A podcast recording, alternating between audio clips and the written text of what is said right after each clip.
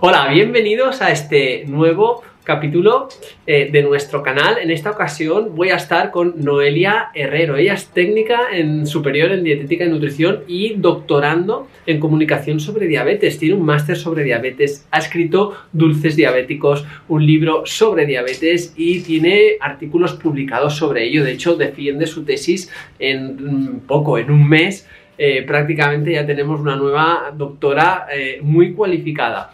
En ella, con ella vamos a repasar cuáles son a día de hoy muchas de las situaciones que las personas cuando se encuentran con el diagnóstico de diabetes empiezan a tener pues preocupaciones sobre qué podrán comer, qué no, los dulces, ya no podrán disfrutar más de una tarta, pues ella nos va a dar muchos secretos para sí poder hacerlo. Así que, sin más dilación, vamos con Noelia. Así que antes de empezar, quiero recordarte que con motivo del lanzamiento de mi nuevo libro, Ayunízate, que estará disponible a partir de la segunda semana de enero de 2022, con el motivo, estamos muy contentos en el equipo de que haya salido este libro con una nueva actualización de la bibliografía científica y de toda nuestra experiencia en, en el mundo del ayuno.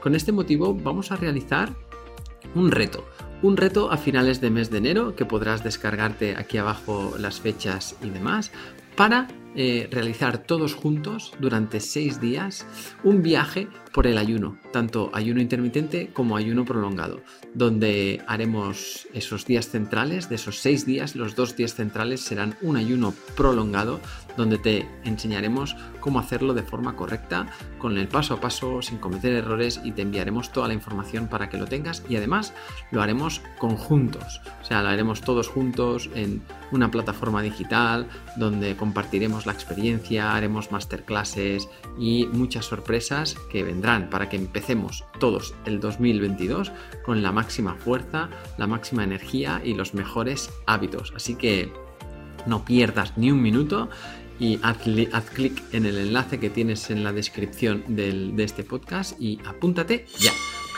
Pues ya estamos aquí con Noelia. Hola Noelia, ¿qué tal? ¿Cómo estás? Hola Edgar, encantada. Muy bien, oye, pues un placer eh, tenerte aquí en, nuestro, en nuestro canal. Antes que nada, nos gustaría eh, y me gustaría saber y que compartieras con, toda la, audiencia cuál, cuál ha sido tu motivo en el que has llegado a, desarrollar toda esta propuesta de valor y esta idea tan, tan interesante que, estás compartiendo y que, que estás ayudando a tantas personas. Pues si te digo la verdad, fue algo muy tonto, fue un proyecto de clase. En la universidad teníamos que crear una, web sobre gastronomía y claro, era un trabajo en grupo y yo intenté presionar al resto de mis compañeros eh, para hacerlo de algo que me interesara. Y como mi padre es diabético, eh, la diabetes está en casa desde siempre, porque mi abuelo también tenía diabetes, mi tío tiene diabetes. Em, yo cruzo los dedos.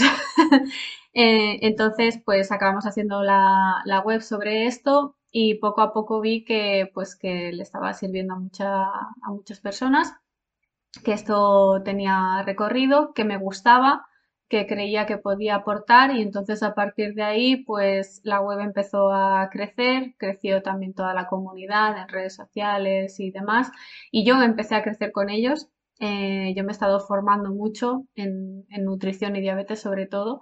Entonces, pues de ahí nació de...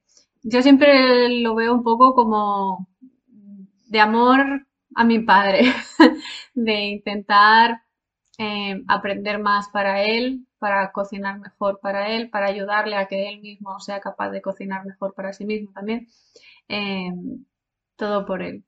Y, Noelia, antes de que entraremos, ¿eh? y, quiero que me expliques ahí todas estas ideas de dónde, de dónde sale tu inspiración, pero sí que es cierto que dentro de, ¿no? de esta gran epidemia que es la, la, diabetes, ¿no? en sus diferentes formas y demás, que muchas veces las personas se quedan como, como muy muy asustadas ante el diagnóstico o limitadas o pensando que simplemente su, ¿no? van a tener que dejar de disfrutar de un montón de cosas de, la alimentación.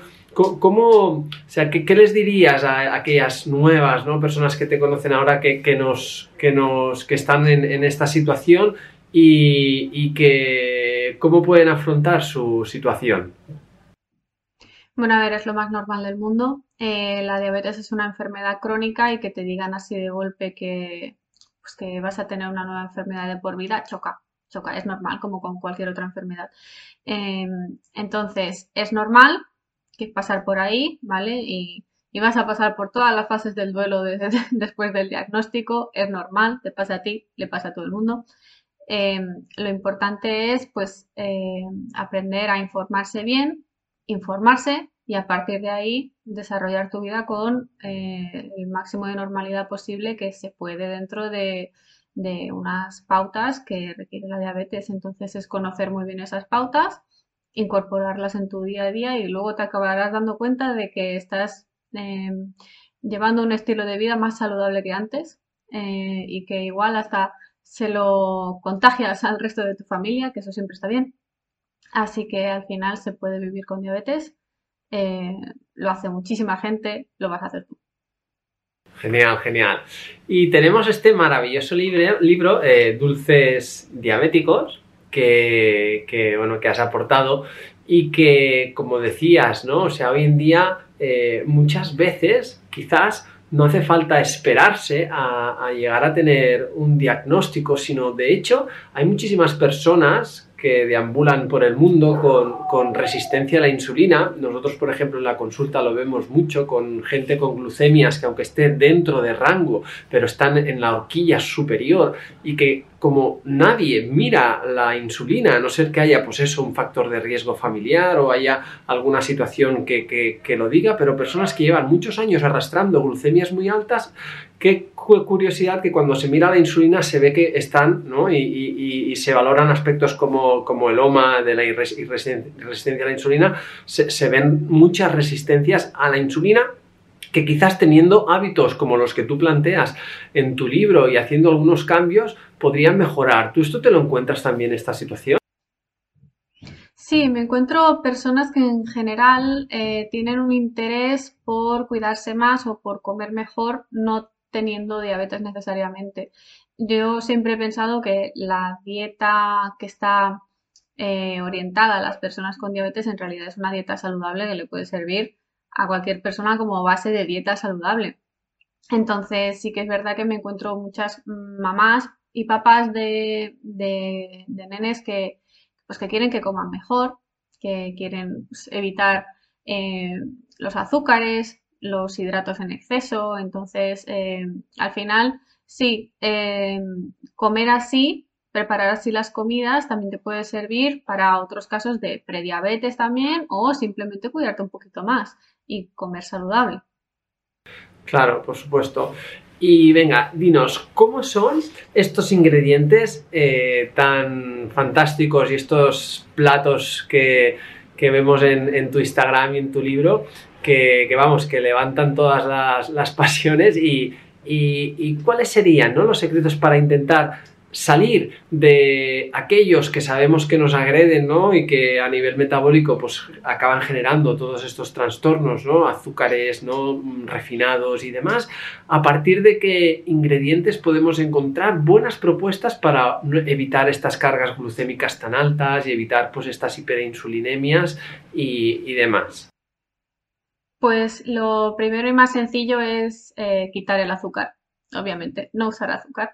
El, azúcar no debería estar en ninguna casa porque no hace falta para nada. Eh, donde tú quieras echar azúcar, seguro que le puedes echar otra cosa si es que lo que estás buscando es dulzor. Entonces, lo primero, eliminar el azúcar.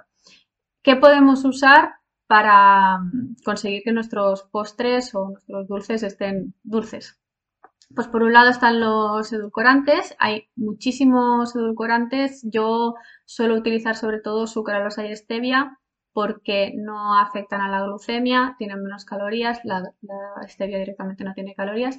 Eh, sí que es verdad que la que nos encontramos en el súper pues va mezclada con, glucósidos de esteviol y, eritritol y demás, entonces pues tenemos que mirar bien eh, lo que lleva y qué proporción usar. ¿Por qué me gustan más la stevia y la sucralosa? Porque tienen un poder endulzante mayor que otros edulcorantes como los polioles tipo eritritol o xilitol, que al final por 100 gramos de azúcar necesitas 100 de, de eritritol y lo mismo 20, 15, 20 de sucralosa. Entonces yo siempre prefiero usar los que vamos a poner menos. Porque la idea es, al final, que tu, que tu paladar se acostumbre y no necesites ni los edulcorantes. Esa sería, sería una. Además, los polioles, eh, dependiendo de la persona, pueden sentar mal a la tripa o sea, provocar problemas digestivos, entonces... Pues, sí, por el exceso de fermentación a nivel de microbiota, ¿no? Y demás, si, si se colapsan mucho todos los receptores, al final puede haber, pues eso, eh, también esas molestias que, que, que, de la otra manera pues las podemos evitar poniendo menos cantidad, ¿no? Exacto. Además, eh, piensa que la sucralosa no se metaboliza directamente, se excreta. Entonces, como que no afecta a, tu organismo y las cantidades, de nuevo, son muy pequeñitas. Em, entonces, sirve perfectamente. Y otro parámetro importante es el tema de la resistencia al calor, que hay otros edulcorantes que si los expones a temperaturas muy altas, eh, tipo horno, pierden poder endulzante o incluso luego se les queda un regustillo amargo. Eh, por eso hay mucha gente a la que no le gusta la stevia porque tiene ese regustillo amargo. Yo estoy totalmente acostumbrada, pero en mi familia no, y por eso siempre que cocino cualquier cosa que sé que se la va a comer algún familiar, le pongo sucralosa en lugar de stevia. Eh, pero es acostumbrarse, al final tu, tu, paladar se acostumbra a estos sabores, igual que eh, antes de ellos, pues necesitaba el azúcar, pues porque también estaba acostumbrado a ese dulzor característico del azúcar. Todo es ir cambiando poquito a poquito. Luego también podemos utilizar edulcorantes tipo, o sea, más naturales, tipo puré de manzana. El puré de manzana funciona muy bien en muchos sitios y es dulce. Entonces es otro, otra manera de, de, edulcorar. Sí que hay que tener en cuenta, pues ahí ya el tema del índice glucémico y de cómo te va a afectar y que al final estás comiendo manzanas, que además las vas a calentar para poder hacer el, puré. Em, entonces, por eso al final es muy práctico utilizar edulcorantes como la sucralosa y la stevia. No estoy a favor de los dátiles, que sé que están muy de moda.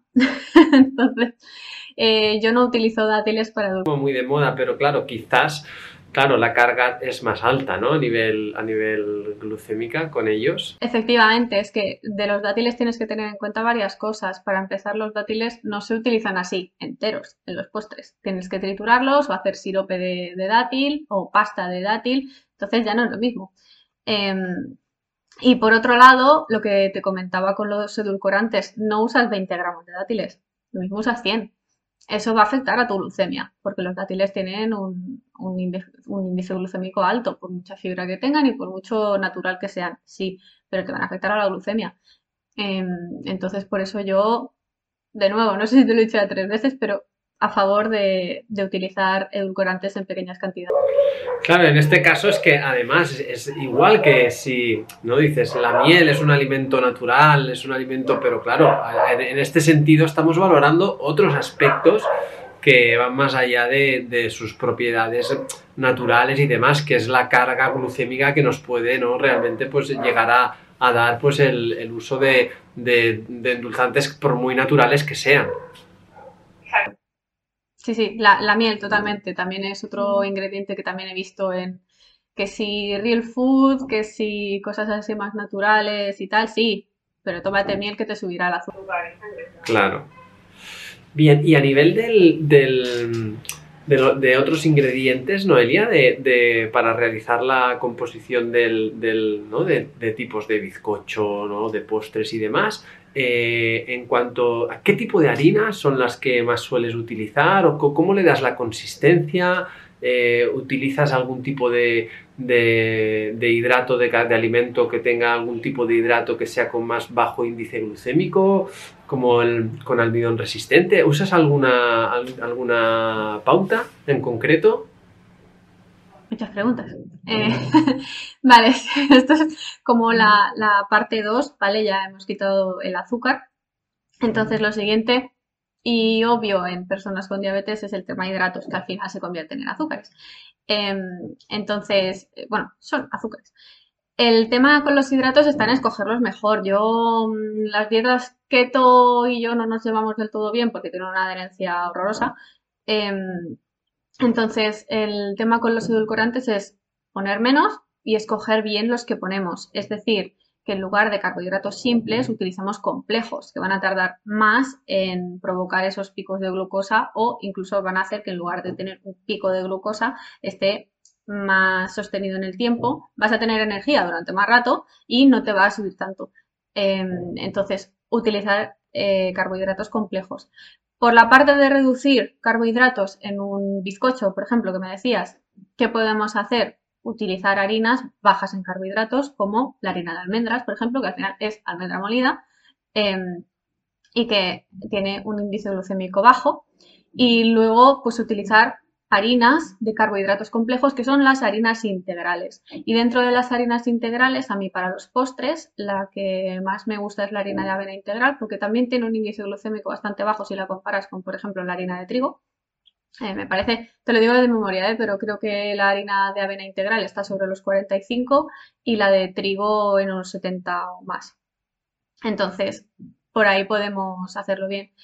¿Qué pasa? Tema de la textura. Si hacemos un bizcocho solo con harina de almendras, con almendra molida, lo que va a pasar es que va a quedar mucho más compacto y que va a quedar pues más bajo, más húmedo. No va a poder entrar el, o sea, la carbonatación que conseguimos cuando metemos levadura. Eh, el aire que hay dentro de, los bizcochos no, no, va a acabar de cuajar bien. Entonces, por eso a mí lo que me gusta es mezclar harinas. Em, en lugar de hacer un bizcocho solo con harina de almendra, me gusta ponerle una parte de harina de almendra y otra parte de harina de avena o otra harina que me, que me apetezca poner, de espelta integral, por ejemplo. Entonces, haciendo mezclas y jugando mucho en la cocina, es como al final acabas consiguiendo muchas pruebas, muchas pruebas. Si te dijera yo la de veces que la he liado en la cocina y me han salido cosas incomestibles. Em, pero bueno, al final así vas consiguiendo pues un aporte más equilibrado eh, de, nutrientes y que el bizcocho sea un bizcocho. Muy bien, muy bien. Genial. Y oye, ¿qué, nos puedes decir? Que recibimos muchas preguntas sobre eh, el coco en sus diferentes formas, tanto como su harina o el azúcar de coco, el propio a nivel de grasas, ¿no? El aceite de coco es una buena grasa también para utilizar o qué tipo de grasas utilizas a la hora de también de realizar estos, estos, estos, estas recetas. El aceite de coco está de moda, que no veas. Em, Aquí, con el tema de nutrición, yo siempre pienso que tú coges a 10 nutricionistas y es muy probable que los 10 opinen distintos y se han leído cosas distintas. Entonces, con el tema del, coco, el azúcar de coco es azúcar, ¿vale? Y eso em, es altamente probable que vaya a subir tu glucemia y tiene un índice glucémico superior a, a cualquier edulcorante. En cuanto al aceite de coco, el aceite de coco es grasa, básicamente y son grasas saturadas. Entonces, ¿son saludables porque son naturales? Bueno, pero son grasas saturadas, ¿vale? Entonces, em, hay veces que dependerá del caso. Yo, por ejemplo, soy una persona que me puedo permitir, eh, por como estoy a nivel de salud, por mi estado nutricional y por mi estado de salud, me puedo permitir tomar aceite de coco si me apetece. ¿Vale? Em, ahora bien, si soy una persona con tendencia ya a una preobesidad o un sobrepeso o que en mi dieta terapéutica lo pone, que, que, yo tengo que reducir el consumo de grasas, pues igual te sale más a cuenta usar mantequilla light, que no es tan natural o no lo que tú quieras, no es coco, no, no es coco, pero va a tener menos grasas.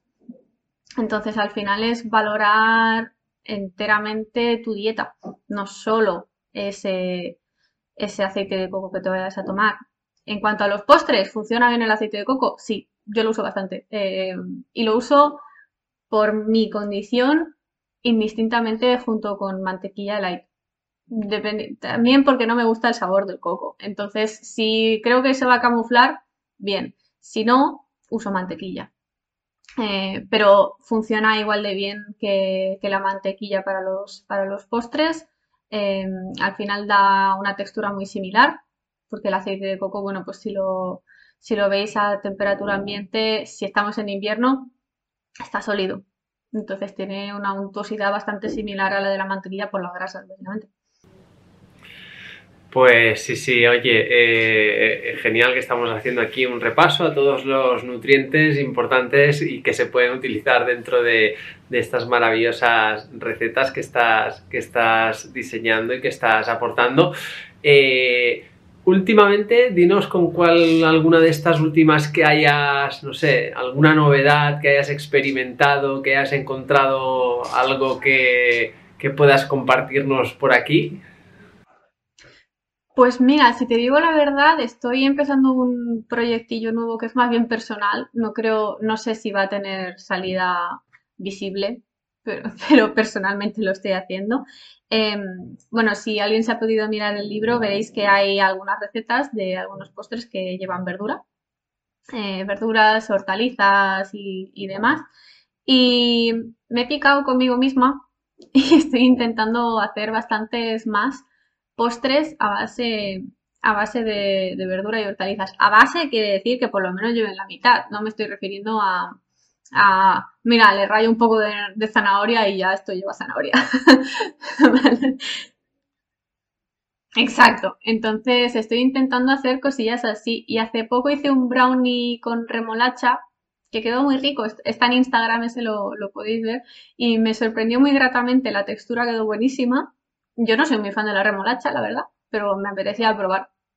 Y porque quería que quedase con ese colorcillo y tal, que al final, spoiler, no quedó con el colorcillo de la remolacha em, por, el, por el cacao. Pero quedó muy bueno, quedó muy bueno y me lo llevé al trabajo y nadie se dio cuenta de que eso llevaba remolacha, se lo comieron tan, tan ricamente. nadie, nadie. Entonces creo que hacer postres a base de verduras, hortalizas, incluso legumbres, puede ser una buena opción para aquellas personas a las que les cueste un poquito más. Eh, a los niños, muchas veces a los niños no hay manera de darles verdura, entonces no es una sustitución de, de comer verduras, fruta, legumbres en tu dieta, pero como transición no me parece mala idea. De, pues mira, hasta que poco a poco consigamos que el paladar del niño se vaya haciendo a la calabaza, por ejemplo, al sabor de la calabaza, eh, pues se la voy a dar en un flan, por ejemplo. Entonces, poquito a poquito a poco ir eh, acostumbrando el paladar a estas texturas, sabores eh, y, de ahí, obviamente, pues ir introduciendo poco a poco las frutas, verduras, legumbres en la dieta. Genial, Noelia. Pues oye, nos encanta tu propuesta de dulces diabéticos que yo creo que que es para todo el mundo que quiera tener una alimentación saludable y de disfrutar de platos eh, y de recetas exquisitas sin renunciar para nada a, muchos de los placeres de los que pues estamos acostumbrados y queremos, y queremos seguir eh, teniendo en nuestra vida. Noelia, eh, ¿dónde podemos encontrarte? ¿Dónde están tus proyectos? dinos un poquito tus datos. Bueno, pues yo soy Noelia Herrero, si buscáis en Google salgo, porque me dedico también a esto. Em, entonces me tenéis siempre en dulcesdiabéticos.com, en Instagram, arroba dulcesdiabéticos, en Facebook, Pinterest, Twitter, YouTube. Creo que me queda, me queda poco por abarcar. Tengo como proyecto de este año empezar con TikTok, ya veremos, ya veremos qué pasa. crear, cree la cuenta. Eh, aún no me he atrevido a subir nada, pero ya veremos. Así que de momento seguro que en el blog, en dulcesdiabéticos.com y en Instagram, en arroba dulcesdiabéticos me tenéis. Eh, contesto a, me parece que el 98% de, las consultas. Y el otro 2% es porque son consultas que digo, mira, es que mejor no lo voy a, ni a publicar porque voy a liar a la gente personas que me, que me comentan en plan, pues no, no, te estoy mintiendo y tengo capturas de esto. Pues yo me tomo 8 kilos de miel a la semana y no me sube la glucosa. y yo pienso, mira, esto mejor... Eh. Hay comentarios para, para todo, para, para, para, escribir otro libro. ¿eh? Sí, de hecho, eh, bueno, yo me estoy, mi tesis doctoral es sobre todo esto también, sobre las cosas, la información que comparte la gente alrededor de la diabetes online y la cantidad de burradas que podemos ver y no solo el tema de las burradas que, se compartan, sino el cómo nos afecta. O sea, yo, lo, yo toda mi tesis es sobre el efecto de, de este consumo de información online en el bienestar emocional y físico de las personas con diabetes. O sea que al final todo lo que leemos online, todo lo que vemos, nos repercute de alguna manera. Por supuesto. Pues de que estés aquí aportando pues eso, ciencia, veracidad e información realmente trabajada y, por parte Mil gracias, eh, seguro que todos los oyentes están encantados de todos estos secretillos y recursos que, nos has ido soltando y, que bueno, que te vayan muy bien todos tus proyectos, incluido el del TikTok. ya veremos, ya veremos. Pues venga, un abrazo. Muchas gracias. Muchas gracias por todo. A ti. Adiós. Cada domingo estaré contigo de nuevo para ofrecerte un nuevo capítulo de nuestro podcast Ayuners. Si quieres apoyar este podcast y ayudarnos a crear más contenido como este, nos ayudaría muchísimo que nos dejes una reseña de 5 estrellas en iTunes, Spotify, Evox o donde quiera que nos escuches.